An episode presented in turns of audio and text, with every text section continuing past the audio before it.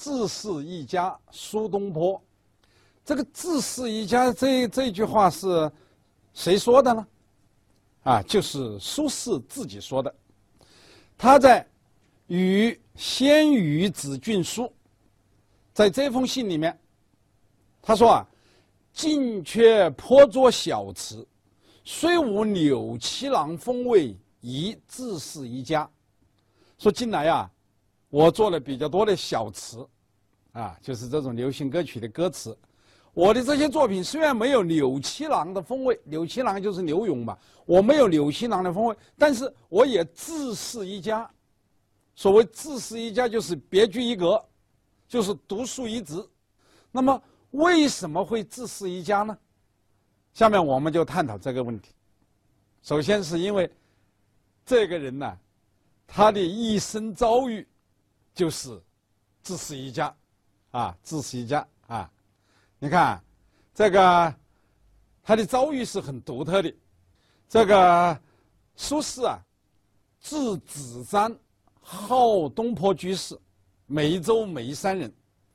他在二十岁的时候，与他的弟弟苏辙同登进士第。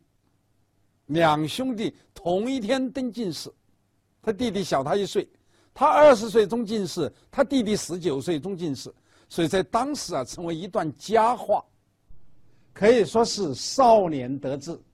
那么在中进士之后的四十四年当中，他可以说是宦海沉浮，三次被贬，一次是贬黄州，一次是贬惠州，一次是贬儋州。啊，这一是人生三贬，啊，死之后啊就视为文宗，所以称苏文宗公啊。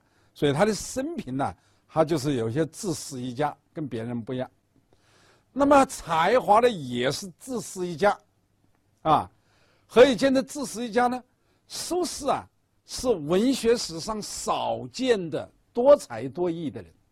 你看，在诗歌方面。他的诗和黄庭坚的诗并称苏黄。这个在词的方面呢，他和辛弃疾并称苏辛；在有散文方面，他和欧阳修并称欧苏。啊，因为欧阳修是他的老师，所以呢名字排在他的前面。要不然呢，就很有可能是苏欧了。啊，你看他的书法呢？和黄庭坚、和米芾、和蔡京并称为苏黄米蔡，就是说，在诗、文、词、书法这四个领域，他都取得了第一流的成就。我们常常讲，一个人能够在某一个领域里面取得第一流的成就，就已经很不容易了，而他居然在四个主要领域取得第一流的成就。除了诗文词书法以外，苏轼的绘画也很有特色。他在绘画方面与文同齐名，是湖州画派的重要人物。啊，苏轼在其他方面的才学，我们就不一一说来了，是吧？总而言之，苏轼总则自己一辈子只有三不如人，这三件事不如别人。哪三件事不如别人呢？一个是喝酒不如人。一个是下棋不如人，一个是听曲就作曲不如人，就是喝酒酒量没人家大了是吧？下棋棋艺没人家高了是吧？呃，这这个作曲啊，这个这个在音乐方面的才能不如人，三个方面，那就其他方面那就不是不如人的问题了，那是在高人一筹的问题了，啊，所以说是一个多才多艺的人。第三，在政治主张上面，他也自是一家。啊，你看啊，苏轼在宋仁宗嘉佑六年，也就是公元一零六一年的时候啊，应自科考试，就进士考完了之后，还有一个自科考试。他在自科考试的时候，他献了进策，献了进论，一共是二十五篇。这二十五篇文章可以说是系统的阐述了他的政治革新主张。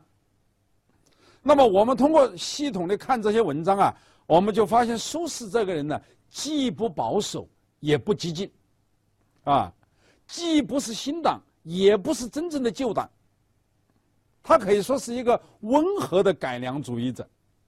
正因为他既不是旧党，也不是呃，既不是真正的旧党，也不是新党的，所以他是两边都不讨好的，啊，啊，有些人说苏轼是一个保守分子，我觉得这个说法不太恰当。苏轼是是主张改良的，他只是不像王安石那样子的激进的改革，但他是主张改良的，所以他是一个温和的改良主义者。纵观历史，这个改良啊，对于社会的震动啊是最小的。啊，而革命，而改革，它对社会的震动就很大，有时候甚至还有带有破坏性。所以，温和的改良主义者，这应该是苏轼的特点。那么，你看苏轼在政治主张上，那就可以说是自私一家嘛。正是由于他的政见与王安石不合，所以在宋神宗熙宁四年，就是公元一零七一年的时候，他就出为杭州通判，就由京官。到杭州去做个通判，这个通判他不同于知州的，知州是行政一把手，通判就相当于他的秘书长，啊，相当于现在杭州市人民政府的秘书长。那么到熙宁七年的时候，移知密州。所谓移知密州，就是由杭州的通判升格为知州。这个密州啊，啊，就是现在山东的这个高密那一带嘛，就是莫言的老家那一带。后来就由这个密州改知徐州，从杭州到密州再到徐州前后十年，这十年当中，苏轼接触了大量的基层的社会生活实践，了解到王安石的改革所产生的一些流弊，所以就写了一些反映民间疾苦的作品，比方说有《戏子游》，有《吴中田赋叹》，有《山中五绝》等等，啊。那这些作品本来它是如实的在反映社会生活、反映人民的疾苦嘛，但是被某些对立面，就是跟苏轼过不去的人，他就把这些作品呢就全部收集拢来，然后一本奏上，啊，上奏宋神宗，所以就触怒了宋神宗呢，啊，宋神宗就说他是讥讽改革嘛，用我们现在的话来说就是反对改革，啊，那怎么办？逮捕，啊，逮捕于。由湖州知州，由湖州知州把他啊逮捕入狱，做了四个月的监牢，然后再贬为黄州团练副使。啊，这就是历史上有名的乌台诗案。什么叫乌台诗案呢？这个乌台啊，就是御史台，在汉代的时候啊，御史台的外边栽了柏树。柏树上面常常有乌鸦，因此御史台又叫乌台，啊，那么苏轼这个坐牢啊，他就是御史台来办的嘛，所以叫乌台诗案。就是说，为什么有名呢？就是因为写诗而获罪，因为言论而获罪，啊，都差点，呃，宋神宗差点要了他的命，啊，据说是宋神宗的母亲高太后。救了苏轼，啊，宋神宗的母亲说：“啊，你忘记了太祖的遗嘱了吗？太祖遗嘱的第一条是不杀士大夫，尤其是像苏轼这样有名的士大夫，你要是杀了他的话，那你就会失去天下人心。所以宋神宗想到这一点，就说好不杀，那贬，贬哪里？贬黄州，贬黄州呢？当然不是做知州，也不是做团练使，做团练副使。”相当于现在黄州市人民武装部的一个副部长，啊，没有实权的，工资也降了，就这样，啊，六年以后，宋神宗去世，高太后执政，高太后执政呢，这个人求稳，啊，把王安石的死对头司马光找来，这司马光这个人呢，你别看他的《资治通鉴》里面写的很理性呐，其实他在做事方面他是很不理性的。他做宰相的第一件事就是全盘否定王安石的改革，不管这个改革是正确的还是错误的，只要带着王继的印记，就统统要推翻。他这样一种不理性的行为，连苏轼都看不惯。那苏轼就说：“那王安石的改革有些是可取的，你比方说像农田水利法，这很好的吗？他也要否定。啊，那苏轼劝也劝不好，呃，那他就叫司马光，叫司马牛嘛。”你说这人太固执了。本来司马牛是孔子的一个学生的名字，他在这里称他司马牛，就是这个牛脾气倔得很，啊，那苏轼就不愿意留在朝廷里面做官，不愿意跟司马光这辈人同朝啊为政，那怎么办呢？就多次的写报告，要求外出，就是要求到外地去做官。所以到元佑四年出自杭州，再到杭州去做知州，啊，此后又两次还朝，又两次出京，曾经七上封章以弃一郡，就七次上奏章，希望朝廷里给个地方官他做，他不愿意在朝廷里面做官，不愿意做京官，就是说他实际上不愿意跟司马光这一帮人在一起为政的，因为司马光这人确实是很意气用事的，是不是啊？好。到了绍圣元年，公元一零九四年的时候，哲宗亲政，是吧？先是由于神宗去世，哲宗年幼，所以由高太后垂帘听政嘛。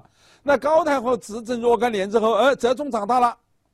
哲宗这个人有个特点，就是什么？坚定不移的执行他父亲的改革路线，所以他把他的年号叫绍圣嘛。绍就是继承嘛，那圣是谁呢？在他理解，那就是他父亲嘛，神宗。所以这父子两代人都是改革派。好，哲宗上台，那很简单，先把改，先把改，把这个保守派赶走。啊，那个保守派那就不是一般的保守派了，他们搁那一段时间搁司马光执政的那一段时间，为官的人，给他们统统加上一个罪名，叫元佑党人。这个就是这个元佑年间这个元佑嘛，元佑党人。啊，许多有名的文学家。都被打成元佑党人，比方说像黄庭坚，啊，像这个苏轼，啊，苏辙、秦观，甚至李清照的父亲李格非，啊，都被打为元佑党人。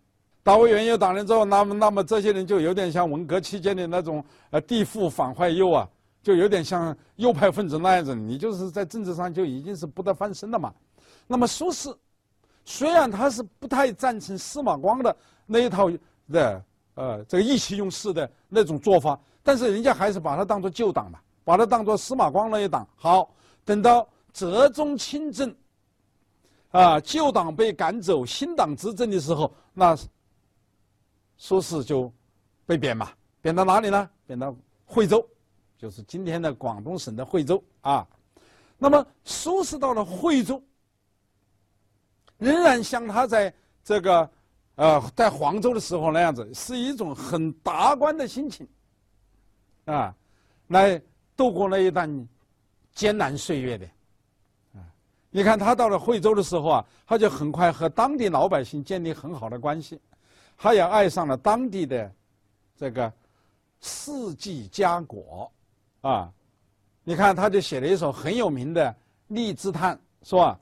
罗浮山下四时春，卢居杨梅次第新。日啖荔枝三百颗，不辞常作岭南人。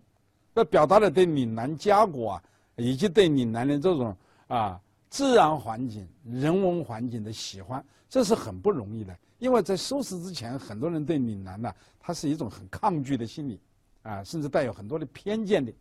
苏轼还写一首诗叫《纵笔》，啊，说。白头萧伞满霜风，小阁藤床寄碧容。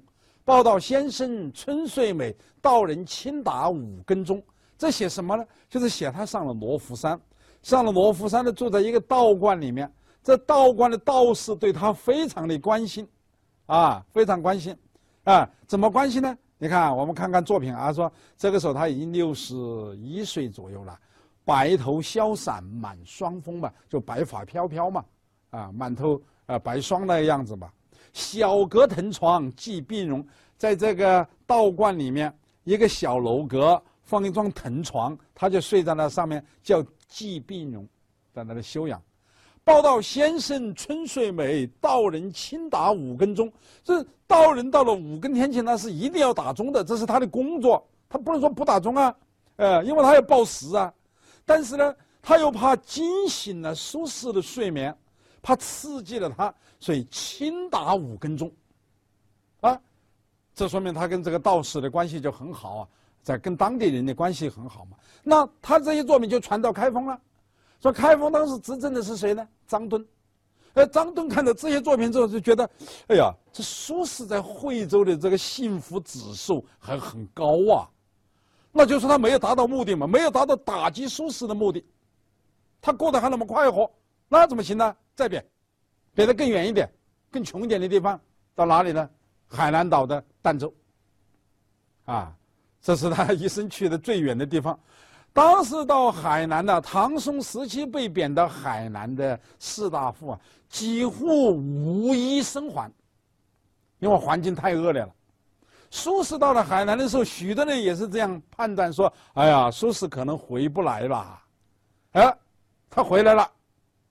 他在海南住了几年，是吧？也是跟当地老百姓建立了很融合的关系，在当地办教育、培养人才。说海南岛的第一个举人就是苏轼的学生，而苏轼在海南还学俚语，学当地少数民族的语言。据说啊。